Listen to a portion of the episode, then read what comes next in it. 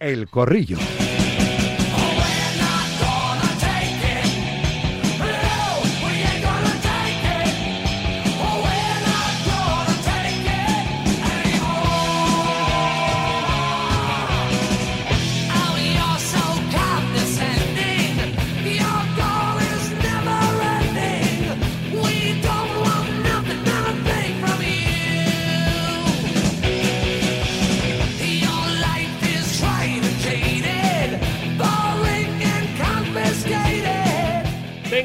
SEA Motor 10, concesionario oficial SEAT fue labrada, lleva 32 años atendiendo a sus clientes con mucho cariño y profesionalidad.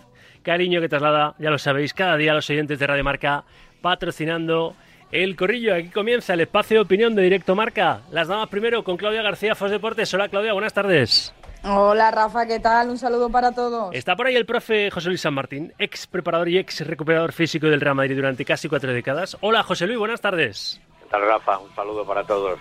Está también José Miguel Muñoz, ¿no? Number One Sport. Hola, José Miguel, buenas tardes. Muy buenas tardes, aquí estamos ya preparados. Y ahora saludaremos a, a Javier Gomara enseguida de, Mundo Deportivo. Bueno, antes de meternos en lo que es la previa de una jornada de Champions atractiva, seguro desde las 6 en marcador europeo con Felipe del Campo y compañía, con ese Salzburgo Real Sociedad, 7 menos cuarto y a las 9 de la noche el Napoli, Real Madrid y el PSV en Sevilla. Nos quitamos la hojarasca de lo que no es fútbol, ¿eh? pero que hay que comentar porque es actualidad. Florentino Pérez demandará al excomisario Villarejo. Villarejo ha dicho en RACU que el presidente del Real Madrid sobornó a árbitros, pero que es intocable y que por eso no sucedió nada. Pues bien, ha habido comunicado ipso facto desde luego ha salido enseguida del Club Blanco anunciando que Florentino ha dispuesto la presentación inmediata de la correspondiente acción judicial contra Villarejo por las falsas acusaciones realizadas en la emisora catalana. También Tebas ha contestado a Villarejo. ¿Está de acuerdo en lo de intocable? Cuestiona lo de los sobornos. Bueno, Villarejo dice dos cosas, ¿no? Que Florentino había sobornado árbitros y dice que es intocable también, ¿no? De las primeras, yo, si tiene algo que lo, demuestre, ¿no? Villarejo habla mucho, tiene poco pico y luego poco documento. Y las tácticas de Villarejo que hemos conocido para denunciar cosas son eh, increíbles, ¿eh? muy condenables. Pero la segunda parte que él dice que Florentino es intocable, que se lo había hecho Rubalcaba, esa creo que me la creo. Porque no es que la diga Villarejo, es una cosa post populi en este país, ¿no? Y también ha hablado Tebas del caso Negreira. Entiende la postura del Sevilla, que no estuvo en el palco de Montjuic, con la consiguiente ruptura de relaciones anunciada en un comunicado posterior del Barça respecto al club hispalense. Tebas. Que los presidentes estén enfadados y dolidos eh, hasta cierto punto es normal, ¿eh? porque todos estamos de acuerdo que el daño reputacional que se le está haciendo al fútbol es muchísimo y que nos va a costar mucho levantar todo lo que está pasando. Uno de los imputados en el caso Negreira es el expresidente Sandro Rosell, que ha dado estas explicaciones esta mañana en Cataluña Radio. Vull recordar que teníamos un tal Messi Quiero recordar que teníamos a un tal Messi, a un tal Xavi, a un tal Iniesta, Puyol, Piqué, Busquets, eh, Jordi Alba, Pepe en el banquillo y luego Tito. Decir que se ganaba por Negreira lo encuentro muy bestia. Aquí se nos ha acusado de asesinato, pero no se sabe dónde está el cuerpo o la persona asesinada, ni tampoco dónde está el arma. Ni dónde está el arma. El ejemplo no es el mejor posible, ¿eh? seguramente. Los últimos serán los primeros. Javi Gomara, que era el cuarto en Concordia, que faltaba por saludar. Hola Javi, Mundo Deportivo, buenas tardes. ¿Qué tal? Buenas tardes. ¿Qué te parece todo esto? Ahora hablamos con, con más eh, pasión seguro de, de lo que es la previa de los tres partidos, partidazos que vamos a vivir hoy en la segunda jornada de la fase de grupos de la Champions, pero es, es, es increíble, ¿eh? que todos los días tenemos algún charquito sobre el que poder chapotear, ¿no? Sí, sí. Hoy ha tocado Villarejo y la respuesta de Rosell y lo de Tebas. Pues eh, a ver, es que esto es un sainete todo. Eh, lo del Barça yo creo que está claro, eh, que el Barça ha pagado a los árbitros, ese es un, un hecho irrefutable. Pero es que a mí me hace mucha gracia lo de Rosell, ¿eh? la excusa, ¿no? Teníamos a, Messi, a Xavi, a Iniesta como diciendo, es que no lo necesitamos, pero le ha falta decir, pero, por si acaso pagábamos. Claro, o sea, luego la justicia dirimirá si, si eso es, es penal, constitutivo de delito y demás, pero ya solo el hecho de haber pagado a los árbitros para intentar influir eh, me parece muy grave, muy grave y que a nivel deportivo se tenían que haber tomado medidas. Y lo del Madrid, pues hombre, lo de Villarejo está muy bien, pero si no tienes pruebas, pues no sé dónde vas a ir eh, a denunciarlo. Eh, lo de que Florentino manda mucho en este país, yo creo que, que, es sabido por todos, que eso es así, pero vamos, si no tienes pruebas, pues me parece una declaración, pues lógicamente el Real Madrid pues le va a denunciar, claro. ¿Qué pensáis el resto de este, este, asunto, profe? Tú que eres el más veterano de, todos. ¿Tú entiendes, por ejemplo, lo que hizo el Sevilla el viernes pasado de negarse a estar en el palco de Montjuic con la directiva del Barça? Yo en parte entiendo un poco el cordón sanitario que le puedan hacer el resto de clubes al Barça porque no han pedido perdón por algo que ya se ha aprobado, que pagaron, influyera o no, pagaron al vicepresidente del CTA, del Comité Técnico de, de Árbitros, José Luis. Mira, yo, Rafa, he decidido, bueno, no lo tenía muy decidido, pero estoy completamente decidido. Voy a dejar de ver series y me voy a centrar en todos estos, como dice Javier, sainetes. De esto luego Netflix eh, saca película, ¿eh? Tú tranquilo. claro, porque lo esperaré, porque vamos, esto de Villarejo es una locura. Eh, y ahora, ¿a qué viene eso? Lo de Sandro Rosell, ¿qué pasa? Que, que los buenos equipos o los buenos jugadores no pueden estar ayudados por los árbitros. Lo del caso Negreira, bueno, pues es público y. Yo ya dije un día que a ver qué va a pasar. Y ahí siguen pasando los meses y se habla mucho, etcétera, etcétera. Y lo del Sevilla, pues no sé, ha sido, yo creo que es una, en este caso, una frivolite de, Pepe Castro que viene, que no viene a cuento ahora a estas alturas. Es que, es que todo está enmarañado. De, empezamos con el caso Rubiales, etcétera, que es que ya no sabes a qué quedarte. Ya cuando te echas por la mañana vas a leer la prensa y tal, y sabes lo que pasa ahora porque luego seguramente también hablaremos de Modric, claro, que esa es otra también, pero bueno, eso eso ya lo decides tú que eres el que corta el bacalao. Aquí. Sí, sí, claro que vamos a hablar de todo eso. Por eso me quiero quitar cuanto antes lo que digo yo, jarasca, ¿no? Y para ver el bosque y analizarlo bien, ¿no? Que es el fútbol y es la Champions. Claudia, ¿qué, qué tienes que decir? A ver, mucho, muchos frentes abiertos, Rafa. Mira, por parte de las declaraciones de Rosell, ya que dice que en ese momento tenían a Xavi, a Iniesta, a Messi, etcétera, etcétera, etcétera, entonces si tenían ese equipazo, ¿para qué necesitan ningún tipo de informe arbitral? ¿no? Yo creo que el mismo se, se contradice. Por parte de, de la acusación última esta del, al Real Madrid, se sabía también que tarde o temprano todo el caso Negreira, de alguna forma o de otra, iba a salpicar al Club Blanco porque si en, el mismo juego, si no está en la, eh, en la guerra Real Madrid-Barça, Barça-Real Madrid, parece que falta un protagonista de, la película, ¿no? Florentino Pérez ha hecho muy bien, ha decidido tener acciones judiciales ante algo que para él es falso y, lo ha hecho muy bien y lo veo eh, perfecto. Que según Tebas es una de las personas más intocables, es que lo que está claro es que el presidente del Real Madrid es uno de los mejores, por no decir el mejor presidente de un equipo de fútbol. Y no lo digo yo, lo dicen sus números, sus gestiones y cómo tiene saneadas las cuentas de, uno de los más grandes clubes del mundo, ¿no? Entonces, eh, yo creo que eso también, completamente de acuerdo con Tebas, pero no de forma irónica, sino de forma cierta y, real. ¿Qué se me, se me escapa? El, eh, ¿Qué se me escapa más de los temas? que no sé qué más se me puede no lo sé, pero, escapar de los pero doy paso mientras te acuerdas a José Miguel Muñoz, que sí que falta por, opinar. Que, claro, han hablado tanto. Hay demasiada tela que cortar, si aquí opina todo el mundo. ¿Qué piensas tú, José Miguel? Bueno, yo, yo pienso que hoy en día en España el, problema que hay es que todo vale. Se pueden decir un montón de tonterías que no pasa nada. ¿Que Florentino Pérez tiene poder? Pues sí, es evidente. Es el presidente del club más importante del mundo y coincido mucho con lo que ha dicho Claudia ¿no? y el profe, ¿no? porque eh, vamos a ver, yo no soy aficionado del Real Madrid, pero y quizás por eso no pueda tener más valor incluso lo que lo que voy a comentar, ¿no? Pero es admirable la gestión que al frente del Real Madrid lleva Florentino Pérez desde hace muchos años. O sea, y nada más hay que mirar Real Madrid y Barcelona el Barcelona con sus simpatizantes, el Real Madrid con sus simpatizantes, el Barcelona con una ruina económica total y el Real Madrid con, con unos números espectaculares año tras año. Eso duele, eso molesta, eso provoca envidia y eso te intentan hacer pequeñito. El Real Madrid ha ayudado a los árbitros. Bueno, es que, es que hablar es muy fácil. Eh, siempre yo me acuerdo la época de los maletines, se hablaba de todo, pero muchas veces no se demostraban cosas, o al cabo de los años se hablaba. Aquí Villares ha dicho esto, muy bien, imagino, Florentino ha hecho lo que tiene que hacer, denunciar por las injurias, por manchar el nombre de una institución como el Real Madrid, y ahora el señor Villarejo las tendrá que, ver, ¿no? Porque hoy en día lo que te digo es que hoy en día se puede, eh, aquí se trata de tener respeto y de, de valorar sobre todo lo que son las instituciones no es de hablar de Pepe, de Juan, sino hablar de una institución como el Real Madrid, como el Fútbol Club Barcelona, como cualquier otro otro equipo que merece el máximo respeto. Y, yo creo que Villarejo, claro, vende mucho en una radio catalana decir que el Real Madrid ha ayudado a los árbitros. Ahora que, que se está hablando el, todo el tema de, de Negreira, ¿no? y al final es, como te digo, la, la, la pescadilla que se muerde la cola, al final para derribar siempre al grande. Bueno, vamos al, vamos al Ah, fútbol. eh, eh, ya te has acordado. A Lo ver. que se me olvidaba, sí, ya sabía yo que algo se me olvidaba. El tema de Pepe Castro, a mí me parece perfecto, con que el presidente del Sevilla. Yo creo que lo van a hacer más clubes, en- ¿eh? en- Eso de el a- al Barça, que no ha pedido perdón por aquello que hizo, Pero- demostrarle que, que lo que hizo está, está muy feo. Creo que lo van a hacer más clubes, no solo lo, lo escenificó el pero- otro día la directiva del Sevilla, ¿eh?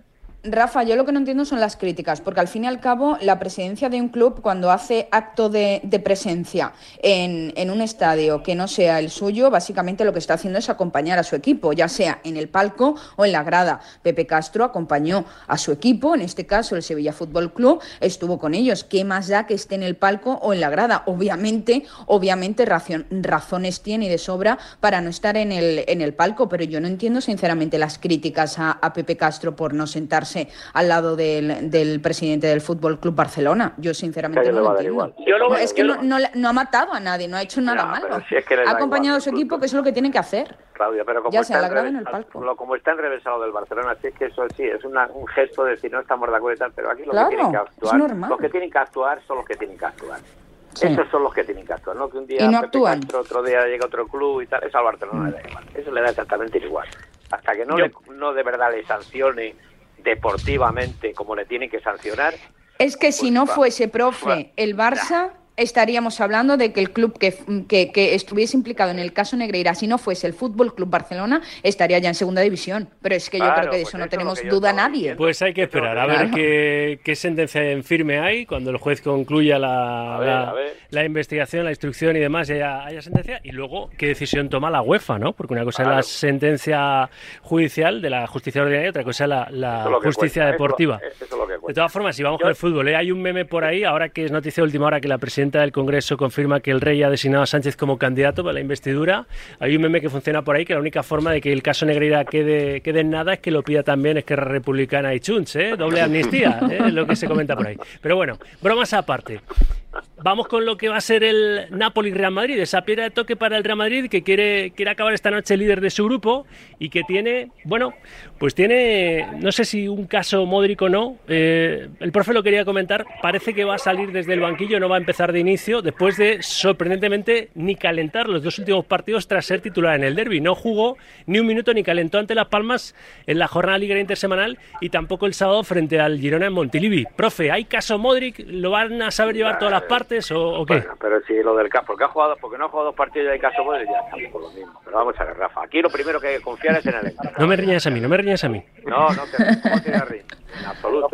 Aquí lo que hay que hacer es primero respetar al entrenador Ancelotti, que ha demostrado al- a lo largo de su trayectoria los títulos que ha conseguido con los equipos. Bueno, si él en este momento considera que Modric no debe jugar, pues que no juegue. Y ya está. Y, ve- y luego los balances a final de temporada. De momento el Madrid va líder. Algo se estará haciendo bien. Luego lo que pasa es que, que, bueno, pues este es un, un magnífico jugador. Él cree que en un momento determinado hay otros jugadores que están mejor. Y como lo que cuentan son los resultados, pues después del partido, después de, una serie de partidos, si no juega, pues es posible que no. Él, lo que está claro que Modric es un gran profesional y él y, y Ancelotti tiene una relación, lo sé, me consta, ¿eh? me consta, es información, no es una opinión, que tiene una relación magnífica con todos los jugadores y en este caso puntual, pues igual que se le está criticando ya que si el rombo, que si esto, que lo otro, bueno, pues, pues vamos a dejar, a esperar y que, y que sea lo que lo que tenga que ser, pero no empecemos ya antes de tiempo crear un, un caso que no existe, porque porque no existe, porque hace dos meses eh, Modri ha, ha rechazado unas ofertas terroríficas desde el punto de vista económico, porque quiere jugar en el Madrid, punto y final, y ya está. No juega, pues no juega, igual que no juega Klose, no juega el otro. Pasa que aquí el caso es, vamos a mover, vamos a mover el catarro, vamos a moverlo, porque si no, no hay noticias y vamos a, a inventarlas. No hay caso Modric. ¿Tiene alguno, alguna otra opinión que no sea No, tan yo- con tanta que- autoridad y que tan bien argumentada como, como el profe que sea contraria a la de José Luis? Yo, creo que deberíamos naturalizar lo de, lo de Modric, que estoy de acuerdo con el profe. Eh, eh, tiene 38 años, o sea, es que tenemos que dar por hecho que, que no va a jugar todo lo que jugaba, que va a chupar más banquillo de lo que ha chupado en toda su carrera. Y de nosotros eh, no podemos hacer un debate cada partido que no juegue o Modric enfadarse y Ancelotti estar pendiente de ello. O sea, es que creo que es una situación natural de un futbolista de 38 años que tiene compañeros que vienen pegando muy fuerte y en un fútbol muy físico se necesitan muchas piernas y mucho músculo, que es lo que tiene el centro del campo del Madrid y pues irá perdiendo protagonismo, pero es que no, no, no, no lo veo ni, ni noticia. Hoy tiene que durar un ¿cómo- poquito pero menos el corrillo. vamos a tener debate? Espera, espera, Claudia, que simplemente lo recuerdo. Hoy va a acabar antes el corrillo porque en unos minutos nos va a visitar Elisa Águila en este estudio, la nueva e histórica presidenta de la Federación Española de Baloncesto. Cierro, cierro paréntesis. Eh, debate, tú dices que tiene que haber debate, Claudia. Sí. Abro paréntesis, una grande, cierro paréntesis. Obviamente que hay que, que hay que tener debate, Rafa. Obviamente estamos hablando de Luka Modric, estamos hablando de uno de los mejores jugadores que ha tenido el Real Madrid. Obviamente, Claudia, Modric te- le sopla dicho el ha aire. tenido, has dicho ha tenido, sí, sí, ¿eh? Has efectivamente, efecti- efectivamente, claro, claro, y ahí va mi argumentación. Obviamente a, al- a, a Luka Modric le sopla el aire y se resfría y hay, que, y hay que hacer un debate, porque este hombre, el día que se vaya del fútbol, hay que ponerle una estatua. Entonces, obviamente, siendo tan grande en, en este deporte, hay que hablar de él y de todo lo que le suceda. O sea, es normal que haya debate, pero también es normal que tiene una edad, que la edad le afecta a todo el mundo, que el fútbol, como decía Javi, es cada vez más físico y que si tienes frente a frente a un rival más físico, no puedes tirar de Luka Modric. Pero es que yo creo que se está llevando bien, que tampoco nos estamos poniendo las manos en la cabeza. Él, de hecho, en, la ulti- en el último parón FIFA de selecciones, dio una entrevista, habló y dijo que obviamente no lo llevaba bien, pero que él Mm. quiso quedarse en el Real Madrid porque quería seguir estando en esa competencia para jugar. En el centro del campo del Real Madrid hay mucha competencia José y él Miguel. quería eso. Yo hablo- y ahí está. Yo hablo, Es que es yo hablo de. Luca, yo hablo de Luca Modric en presente. A mí me parece un futbolista espectacular con 38, con 48, con 28. O sea, un futbolista que marca diferencias. Lo que pasa que eh, sí es cierto que tiene esa edad y Carlo Ancelotti pues lo que está haciendo es sabiendo dosificar cuando tiene que utilizar a sus jugadores importantes, los momentos importantes y saber en ese caso darle el respiro que necesita, ¿no? Que tiene 38 años, yo el otro día lo comentaba con unos amigos que echamos una pachanguita y, y lo comentaba yo, ¿no? Que ojalá lo hubiera pegado yo con 18 años a la pelota como le pego ahora. Porque al final, al final en aquella época era portero, ahora habría sido Chica, eh, ha- habría sido una- cosa. chica y Una chicos, cosa, sí. una Profe, tú este asunto. Os quiero arrancar un, Un- un, un- sí, un solo un vaticinio de lo de hoy y, y es que me dicen que ya está Elisa Aguilar en, en las Sí, inmediaciones del, solo- solo un- eh, Rafa, del solo estudio. Solo un matiz. Vinicius estuvo un montón de tiempo, un montón de tiempo sprintando, sprintando, sprintando, sprintando, esfuerzos terroríficos y no se lesionó. Y ahora ha tenido una, una lesión del bíceps femoral que ha estado afortunadamente un mes, pero podría haber estado Mm. seis semanas. Chaval joven. O un grande, con- Leo Messi, con un- con el una Tata calidad- Martino. Con una calidad muscular espectacular. Entonces, si Sí. no se dosifica a Cross y a Modric, no llegan a febrero. No llegan a febrero. Para- El Tata Martino no ha dosificado en el Inter Miami a Leo Messi y Leo Messi a día de hoy está muy tocado, que de hecho se perdió incluso la final del US Open Cup y la ganó el Houston Dynamo. Palabras O sea, de un hay que gestionar. sabio de esto de la recuperación y la preparación física como es el profe San Martín. Es que enseguida estoy con Elisa Aguilar. Simplemente, vaticinadme quién creéis que lo puede pasar hoy Hoy mal, en esta segunda jornada de la fase grupos de la Champions, recuerdo 7 menos cuarto Salzburgo, Real Sociedad, empató ante el Inter en la primera jornada de la Real, o sea que está obligada, para no complicarse el pase a, a octavos, a, a puntuar hoy en Austria. 9 de la noche en ese Napoli-Real Madrid, en principio el Real Madrid favorito, ¿no? Pero bueno, ese estadio tradicionalmente es, es complicado para cualquiera que juega allí y, y le quiere le quiere arrebatar ahora mismo con tres puntos. El Nápoles está por encima del Real Madrid en el grupo, eh, por mejor gol se le quiere arrebatar la condición de, de líder, situarse líder en solitario el equipo de Ancelotti esta noche. Y eh, 9 de la noche también ese PSV Eindhoven en Sevilla, lo mismo. El Sevilla empató ante el Lens en, en la primera jornada, el Sánchez Pizjuán, también obligado a puntuar. Eh, queremos que los cinco estén en los octavos. En el día de hoy, ¿quién, ¿quién lo va a pasar peor? ¿Quién lo va a tener mejor? Claudia, que casi casi nos tenemos que ir. Somos positivos, Rafa, rápidamente gana la Real, gana el Real Madrid, gana el Sevilla, ganan todos los españoles. Fin, positividad al Bien, 100%. bien. Profe. Vamos. Bueno, yo no soy tan, yo qué sé, no sé, yo no veo a la Real, creo que la Real lo, va- lo va, a pa- lo va a pasar mal, pre- precisamente por lo que habéis estado haciendo antes, porque tiene un desgaste físico, está haciendo unos esfuerzos a, a principio de temporada tremendos. En cuanto al Madrid, pues yo creo que el Madrid, yo creo que va, va a ganar. Y en cuanto al Sevilla, pues también tengo mis dudas, tengo, tengo mis dudas y, en fin, no lo sé, pero vamos, de los tres yo creo que, que el Madrid... Mandemos buenas de- energías, profe. Sí, No, sí, sí. Bueno, cosa es la buena energía luego lo que ver, pase. Desde el, pu- desde el punto de vista de, yo qué sé, de lo bien que me caes, Claudia, yo te puedo decir a lo que has dicho, amén. Pero, Luego hay que jugar. Exacto, es, Claro. la, Javi. es que la Champions, en la Champions es muy complicada. La Champions. Gómara, ¿tú, ¿tú cómo lo ves? Que estoy fuera de tiempo casi. Yo lo veo complicado para los tres. Creo que, que lo van a pasar mal, pero perfectamente pueden ganar y sobre todo que el Real Madrid deseo que gane 0-8, a ver si así se olvidan algunos del derby, que vaya semanita llevan. Y José Miguel y Muñoz.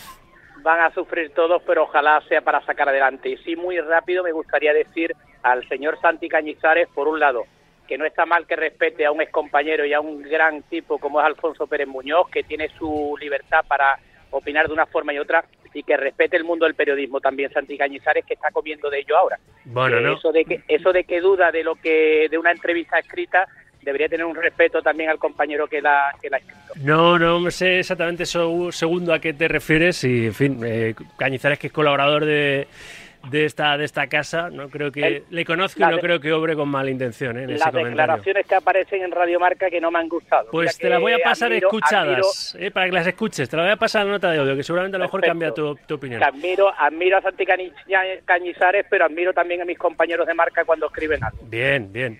Nos tenemos que ir. No me abras incendios a última hora, que, que me, que me llevo tiempo de- despidiéndome. José Miguel, un abrazo. Gracias. Abrazo grande, compañero. Gracias, Claudia. Gracias, abrazo. Gracias, profe. Gracias, Rafa. Un abrazo, Javi. Cuídate mucho. Un, un abrazo. Hasta aquí el corrillo con Sea Motor 10.